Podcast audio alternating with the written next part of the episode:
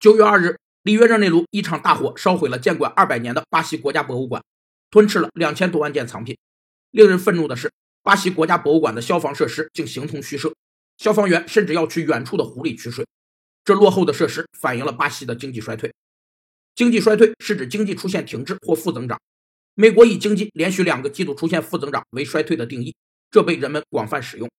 经济衰退与过量商品存货、消费量下降、技术创新和新资本积累缺乏，以及股市的随机性有关。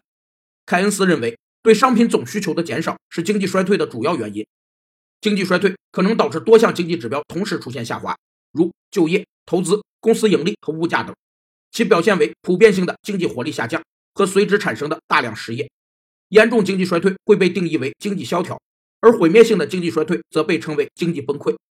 大火抹去了亚马逊流域许多珍贵的文明记忆，其中就包括一副1.2万年前的完整头骨。